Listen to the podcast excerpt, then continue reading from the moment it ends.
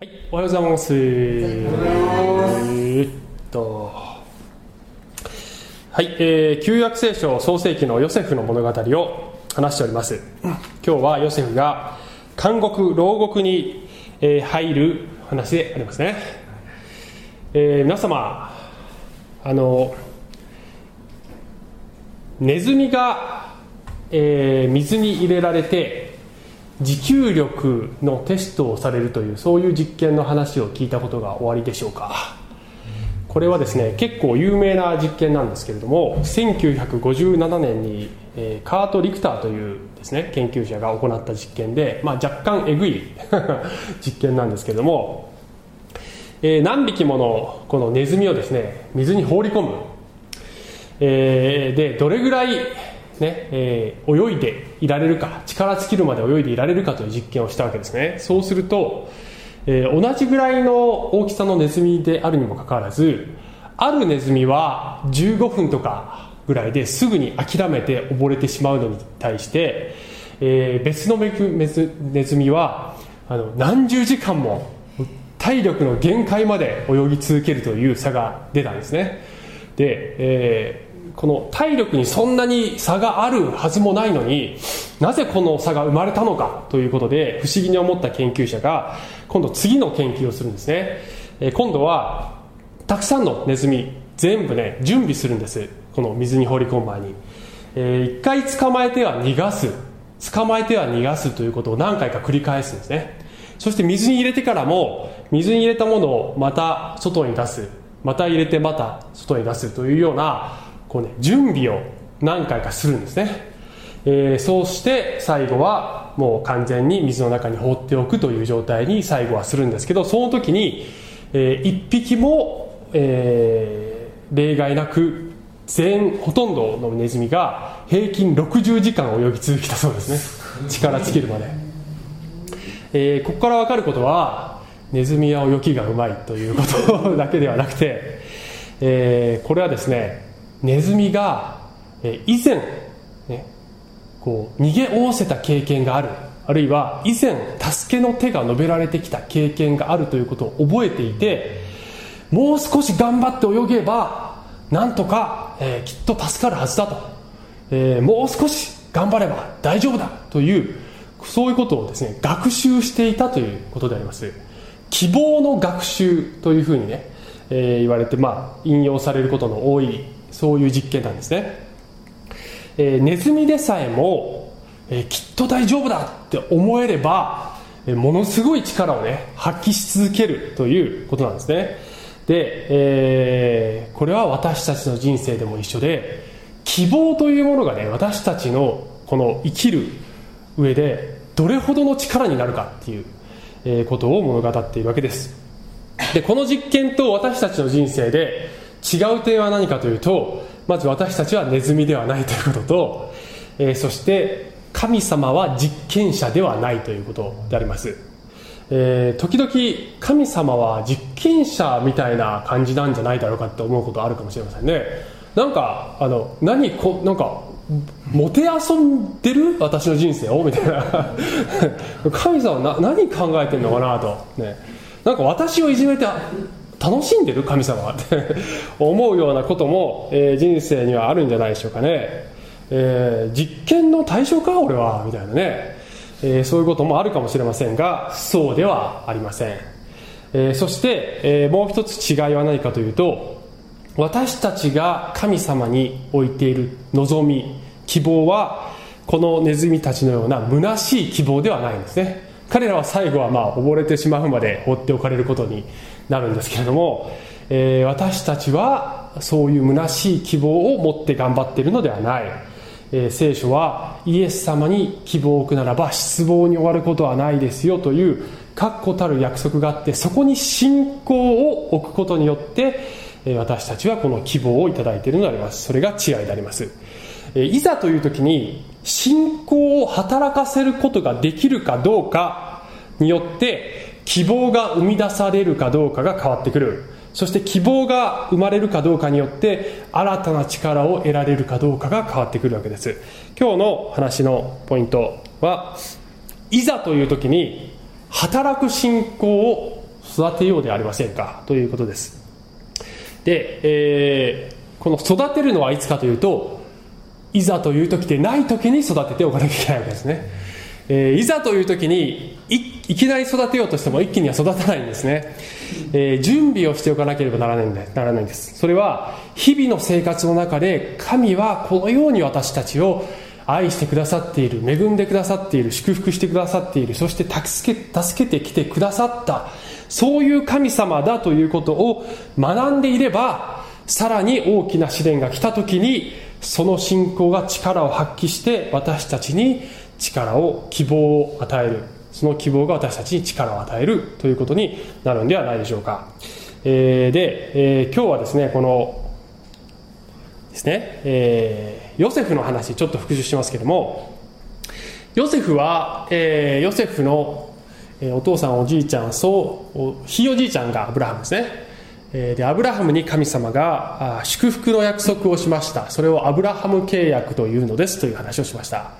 その契約がイサクヤコブと引き継がれ、えー、12人の息子がですねヤコブから生まれてきます。えー、下から2番目のこのヨセフごめんなさいヨセフという人物が今主人公なんですけども、えー、ヨセフは何も悪いことをしていないのにお兄さんたちから恨まれそして、えー、売られていきます、ね、売られていきます。通りがかりの商人に売られます。でこの商人はエジプトに下って奴隷としてヨセフを売ります。ヨセフを買ったのはこのエジプトという大きな国の侍従長、今で言えば警察の長または軍隊の長みたいなねそういう立場にある偉い人。ポティファルという人のところに、買われて奴隷として、使えることになりました、そして、この主人であるポティファルはあヨセフはちょっと違うということで全面的な信頼を寄せヨセフに、えー、仕事を任せるわけですけれども、えー、しかしながら今度は、まあ、先週の話はですねこの主人の奥さんが、えー、主人の妻がヨセフを誘惑ししました、ね。えー、ということでヨセフはその誘惑には乗らず逃げましたという話をしました、えー、逃げ出したヨセフをこの妻は、えー、あのヨセフが私を襲ってきたのよというふうにヨセフに濡れ衣を着せて罪をかぶせます。えそれを聞いたこの主人ヨセフの主人はその妻の言葉の通りヨセフに罪を着せて、えー、牢屋に入れてしまいましたということでありました。はい、えー、で今日はその牢屋の中でどういうことが起こるか監獄でどういうことが起こるかという話でありますけどもはい、えー、ちょっとその創世記の39章のその牢屋に入れられた、えー、最後の部分から読んでいきますけどもね。39章20節から、ヨセフの主人はこれがこの侍従長ポティファルですね、えー、は彼を捕らえ王の囚人が監禁されている監獄に彼を入れた。こうして彼は監獄にいた。しかし主はヨセフと共におられ彼に恵みを施し監獄の長の心にかなうようにされた。ヨセフという人物はどうも上司に相当気に入られるたちのようで、えー、このですねポティファルにも気に入られていたし牢屋に入れられたらば今度はその牢屋のね監獄の長にも気に入られてしまいましたと。でこの後ちょっと書いてあるんですけども、えー、この牢屋の中でも仕事を任されるようになりましたということが書いてあるわけですね、えー、非常にこの苦しい状況が続くんだけどもその苦しい状況の中で主が共におられるということが、えー、起こっているわけです。私たちの人生でも一緒だと思います。神様は苦しいことを取り除いてくれるわけではないかもしれませんが苦しい中で共におられるのだなということを私たちは体験することができるのであります。さて40章の一節に行きますけどもこれらのことの後エジプト王の検釈官と調理官とがその主君エジプト王に罪を犯したって書いてます。検釈官と調理官というのは何者かというとこれは王の側近でありますね。検釈官というのはこの漢字の通り、え、このね釈をする人、まあ、杯を、えー、王に捧げるそういう人なんですけどもただそういうことをするだけではなくて、ま、政治的なアドバイザーのような非常に重要な地位でもあったわけです。で、杯も毒毒味をするというね非常に重要な役割を担っていたわけですね。で調理官というのは、え、その名の通り調理をする人コックさんですね。でコックさんというのも単なるコックではなくこれも非常に重要な役割を担っていたというふうに言われています。で、えー、2人ともこのね 飲み物とか食べ物食べ物を管理する立場というのは、え、これはですね王のですね、え、王を殺そうと思えば毒を盛ればいいということでありまして、えー、すこぶるこの信頼がなければ非常に王に信頼されている人でなければ絶対になることができないそういう立場なわけですね。で彼らが罪を犯したって書いてあるこの罪が何かということは書いていないんですけれどももしかするとその毒を持った嫌疑がかけられた。もしくは、えー、もっと簡単な虫が混入したとかね。どういうことか分かりません、まあ、いずれにしても王様が怒ったということですね。えー、で、えーまあ、最後まで読むとは先に言っちゃうと片方は、まあ、おそらく無実でありました。片方は実際に、罪がありましたということだったのだと思いますけれども、えー、でいずれにしても2人とも牢屋に入れられます。2節。それでパパロはパロというのはエジプト王の、えー、称号であります。パロはこの検釈官長と料理官長の2人の挺身を怒り、えー、彼らを侍従長の家に交流した。すなわち、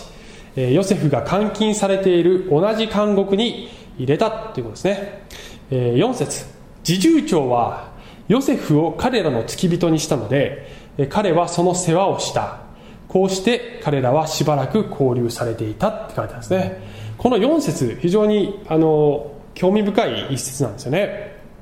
ヨセフは他の囚人の世話もしていたと思うんですけどもこの2人、えの世話もしたんですね。これは重要な役割であります。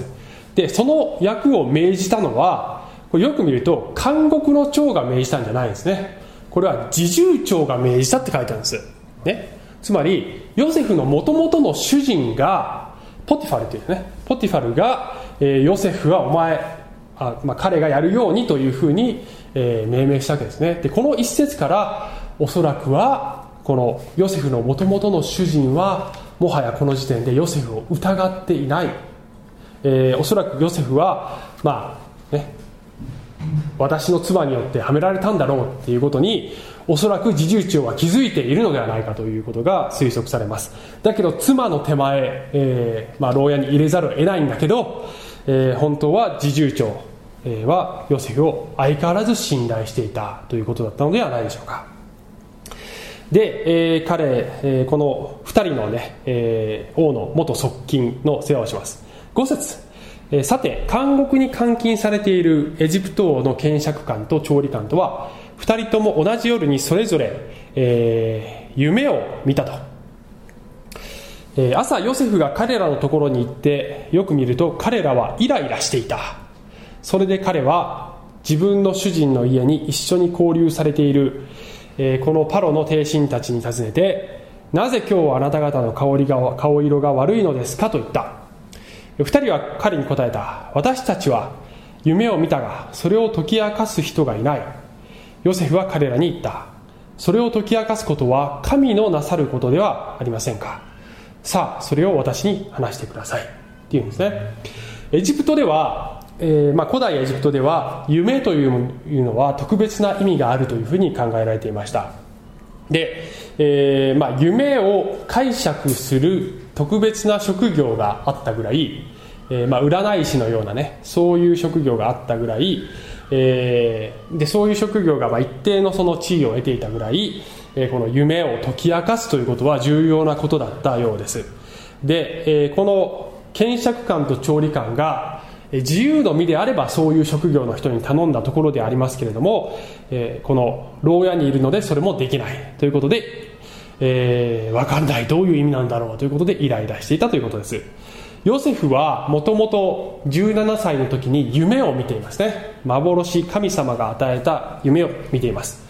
えー、でこの後の話この前もこの後も見ていくとヨセフの人生はこのです、ね、夢に始まり夢に終わるというか、えー、ヨセフがですね、えー、夢を解き明かす力がある。そういう賜物を神様が与えられているということがこの人生全体を見て分かってくるようになりますね。でヨセフはここでその賜物を用いて、えー、夢を解き明かすんだけれども彼の言葉で言えばそれは私の能力というよりも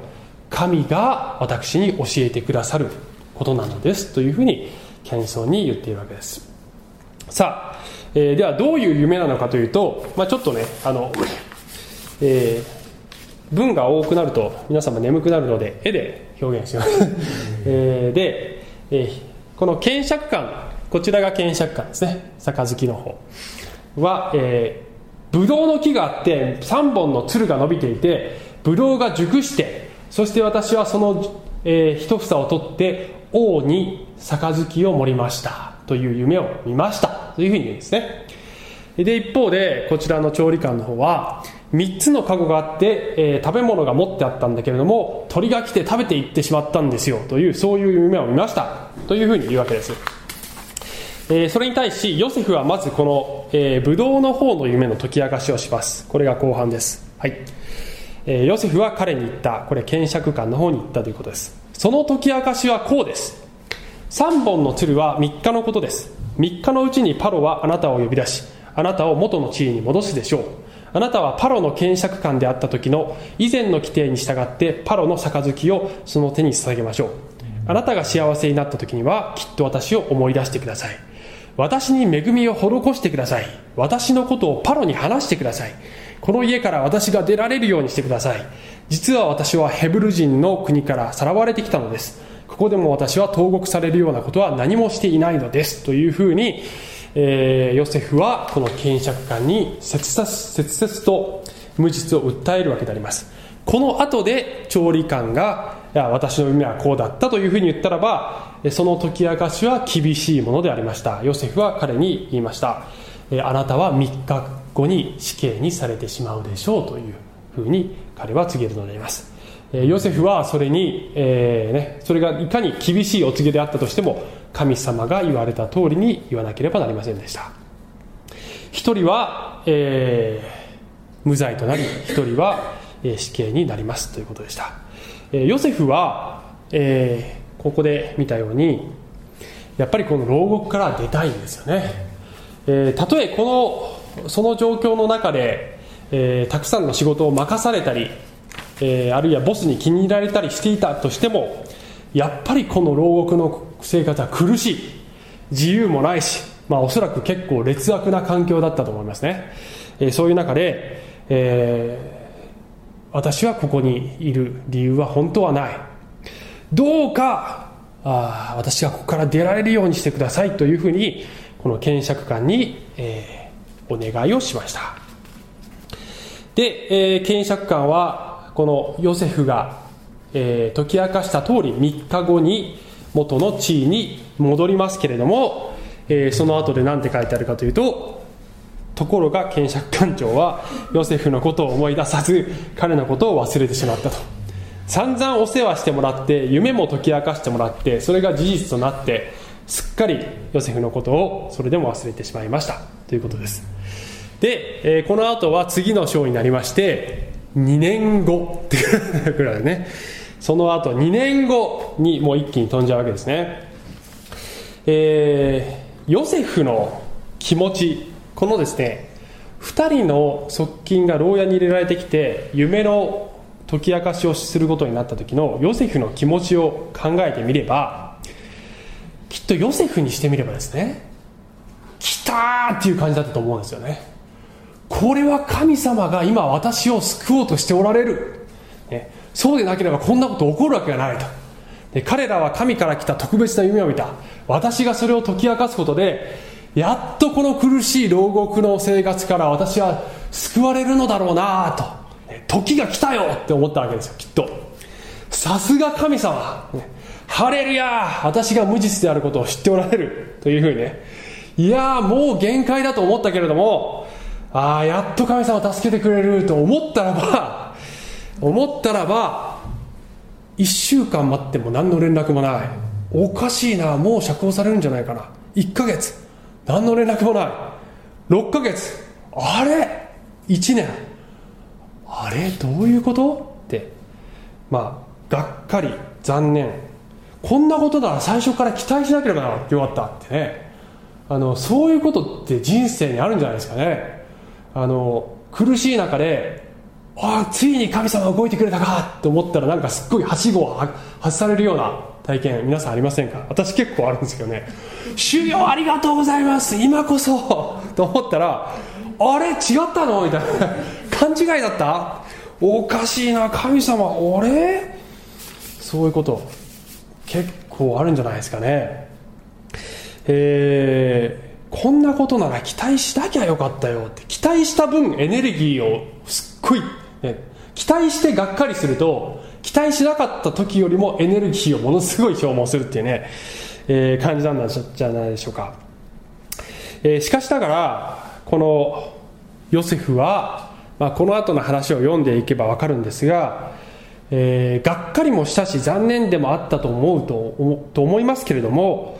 しかしながら神への信頼を彼は決して失っていないということが、話を読んでいけば分かるのであります。どれほどはしごを外されたような感じがしてもどれほど神様がまだだよって言われて時だと思ったら違った神様からまだあなたはこの試練の中にいなければならないのだよと言われたとしてもそういうふうになったとしても彼はまだ神への信頼を失わないのでありますね。それはなぜかというとおそらくは彼がそれまでの人生で神様が真実な方であるということを散々に学んできたからだと思うんです、えー、苦しいことがいっぱい起こってきたよ確かに。だけどその時々で常に神は共におられたしその苦しい中でも神様は私を祝福してくださっていた。だから今苦しい本当に本当に苦しい状況でもその神様は今も変わらない。というふうに彼は信じることができたんじゃないでしょうか、えー、苦しい状況が起こると私たちってあのこういう感覚であの大海原の中で一人で泳あの何ですかね溺れないように必死でもがいてるような感覚が、まあ、私もね昔苦しい時そういう感じだったんですけどなんかこう誰もこう助けてくれないと。船も通らないと。島もないと。もう果てしなく広がる水平線。そのど真ん中で必死に泳いでるというようなあそういう感覚をあの持つことが人生にあるかもしれません。えー、しかしで、えー、その感覚というのはこの絶望感につながっていくわけですね、えー、で絶望感ほど力をそぐものはないですよね。あのまだまだ泳げるんだけど、まあ、最初のネズミを思い出していただければ分かるんですけどまだまだ泳げんだけどもういくら泳いでもダメだって思ったらもうその時点で泳ぐ力がなくなってくるっていうね。それが人間じゃないですかね。ところがね聖書を読むと 私たちは大海原にいるということは絶対にないのだということが分かってるんです。むしろ私たちがあのね私たちはプールにいるんだよと。でイエス様の手ほどきのもとで泳ぎの練習をしているんだよっていうそういうピクチャーが神様が聖書の中で与えてくれているものなんじゃないでしょうかね。やってることは一緒、ね、海の真ん中にいてもプールにいても泳げない泳溺れないように手足を動かしてるっていうことは一緒。やってることは一緒。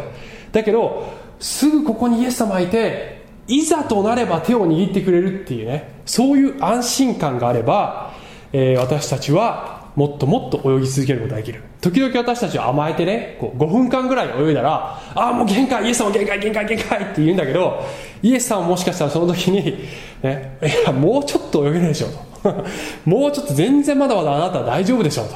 今私ここにいるから、ね、もうあなたが溺れる前にすぐに手を出せるところにいるから。もう少し頑張ってごらんっておっしゃることがあるかもしれません。この状況認識が私たちのこのね潜在的な力を、えー、発揮できるかどうかをのかあの変わり目になってくるわけです。こっちなのかこっちなのかどういう状況に自分がいるのかという状況認識が絶望感なのかそれとも希望と力なのかこの、ね、違いをもたらすのではないでしょうか、えー、そのためには信仰が必要なんですね、えー、信仰とは目に見えないものを目に見えるように信じることです。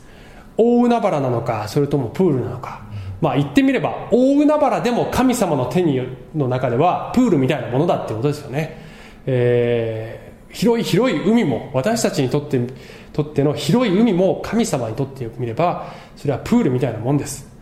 信仰がなくては神に喜ばれることがはできません。神に近づく者は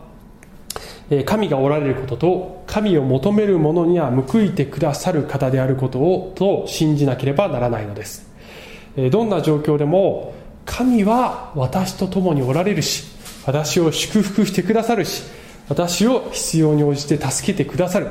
そういう方なのだということを信じるということがそもそも信仰なんですよと。信仰を持っていながらそこを信じないっていうことはありえないんですよと言ってるわけです。でこの信仰を持つことが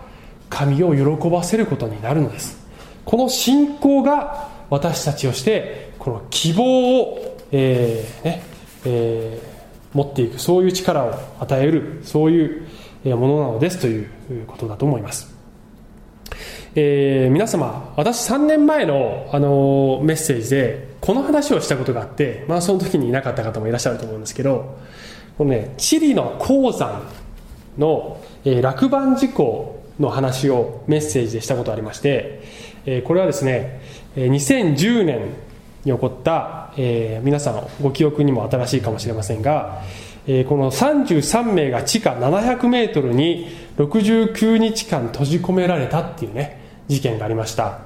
えー、そして、えー、このですね、えー、約70日間この深いところにいたんだけれども、えー、見事この33名が最終的に救出されましたという話だった、そういう事件だったんですが、まあ、3年前メッセージでこの例えを使ってですね、人が救われるっていうのはこういうことなんですっていう例えで使ったんですね。私たちここにいるんだけど、イエス様が下ってきてくれて、私たちを引き上げてくれる。これが聖書が言っている救いなんですっていう話をしたことあるんです。今日はその続きの話を、まああの、ね、えー、ちょっと紹介したいと思うんですけど、えー、ちょっと違うポイントでこの例を用いたいと思うんですがこの事故が起こってから1年後に、えー、ですね、まあ、ある記事がありましてこれはですね日経ビジネスという、まあ、私が、えー、インターネット上で見つけたビジネスマガジンなんですけどそこに載ってた記事なんですけどこの事件事故の1年後この33名がどうなったかっていう話なんですね。でえー、残念ながら33名中ほとんどの人はこのね PTSD いわゆるトラウマ、えー、トラウマ心的外傷後ストレス障害って言いますけど PTSD 要するにこの体験ですっごいトラウマになって精神的に病んでしまっていますというね状況が、えー、少なくともこの事故の1年後の状態状況ではあったそうです。33人中32人が、えー、PTSD だと、えー、診断されたということです。で人によっては、えー、俺は強いんだっつってまた戻る戻ろうとしたんだけどね。観光に戻ろうとしたんだけどもうすぐにめまいがしてもうダメだっていうふうになっちゃったとかね、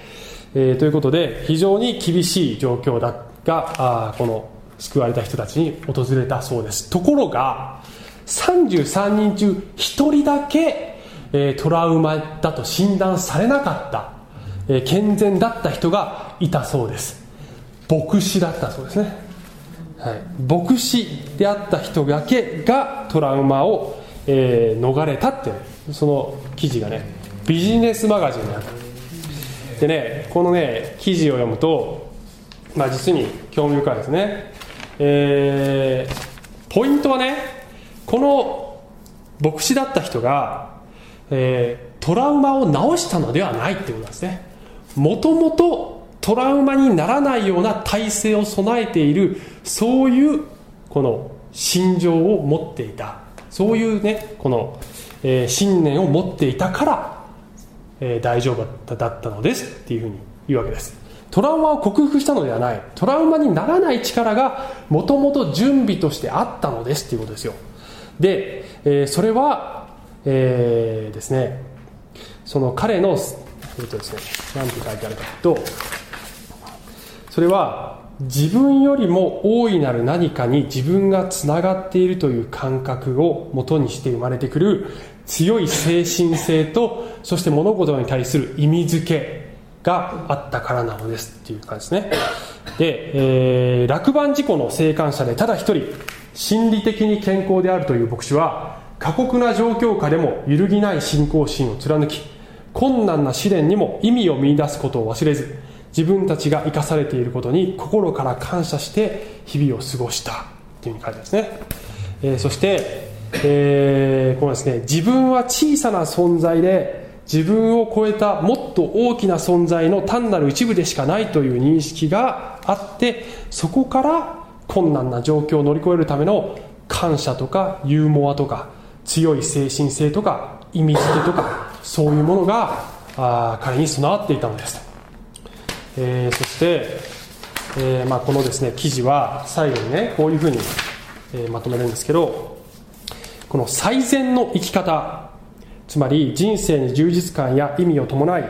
えー、正しく生きるということそういう最善の生き方を可能にすることそれは、えー、自分自身の固有の強みや徳つまり自分が持っている賜物や才能や能力というものを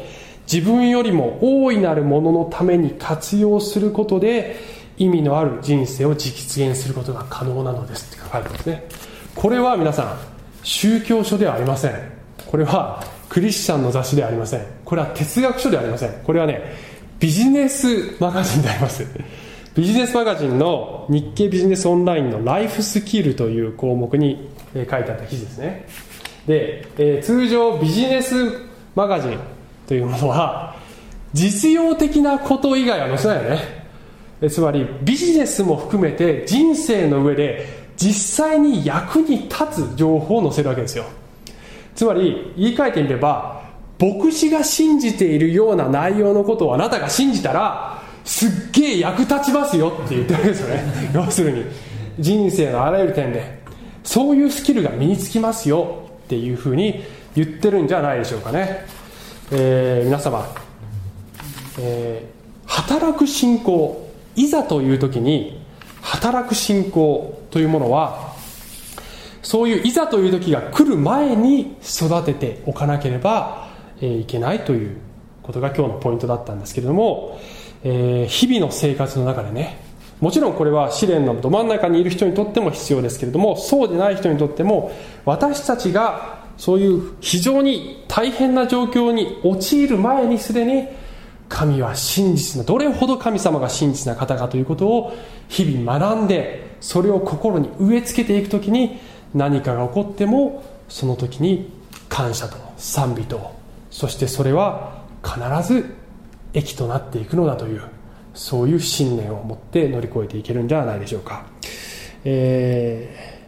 ー、最後にこのイザヤ書40章の有名な御言葉をちょっと味わいたいと思うんですけど、えー、あなたは知らないのか聞いていないのか主は永遠の神地の果てまで創造された方疲れることなくたゆむことなくその英知は計り知れない。疲れた者には力を与え勢力のない者には活気をつける。若者も疲れたゆみ若い男もつまずき倒れる。しかし主を待ち望む者は新しく力を得わしのように翼を買って登ることができる、えー、走ってもたゆまず歩いても疲れない、えー、この主を待ち望むっていう言葉ね。私昔ちょっとこの御言葉ピンとこない時があって主に助けられた者は新しく力を得るって何で書いてないんだろうと思ってね。つまり神様の助けがねこう具体的な形で神様から助けられたっていうその助けが来る前の待ち望んでる状態の時にすでに力が与えられてるっていうことなんじゃないですかね。これ英語で言うとこの主を待ち望むものっていうのはあの Hope in the Lord っていうね主に希望を置いているものっていう役に、まあ、NIV という役ではなってるんですけど神様に希望を置いている状態の時にそれがまだ苦しい状態が続いていたとしてもその状態の中ですでにもうあなたは力を得ることができるんですよっていうことじゃないでしょうか。もちろん、えー、具体的な助けが来た時には、えー、さらに喜びにあふれると思いますけどそうなる前にすでに勝利を確信していることができる。神様に信頼をすれば人生のどんな困難も乗り越える力が与えられていくということだと思います。私たちはネズミではありません。私たちが神様に置いている望みは虚しい望みではありません。それはイエス様が十字架で証明してくださったように神様が具体的な形で私たちの愛を証明してくださったので今私たちは神は本当に信頼できる方だ。だからこの状況でも神様は真実だそういうふうに信じることができるんではないでしょうか。お祈りします。愛する天のお父様、えー、神様を信頼していても何か、えー、期待を裏切られるようなはしごを外さ外されるようなそういうことが人生にあったりしてどうしてですか神様と？なんでですかと？いつまでこれ我慢すればいいんですかと？そういうふうに、え感じる時が人生にはあるかもしれません。神様しかしながら、えー、あなたを待ち望むと。あなたに希望を置くと、えあらゆる困難を乗り越えていく力を、え神様は与えてくださいます、えそのことを私たちが日々の生活の中でえ学んで準備しておくことがいつもできますように、えー、苦しい時もそしてそれほど苦しくはない時もどれほどあなたが真実な方かということを日々学んでいくことができますように、えー、そして私たちをさらにさらに、えー、強い、えー、この信仰で希望で、えー、愛で満たしてください。イエス様の名前によってお祈りします。アーメン。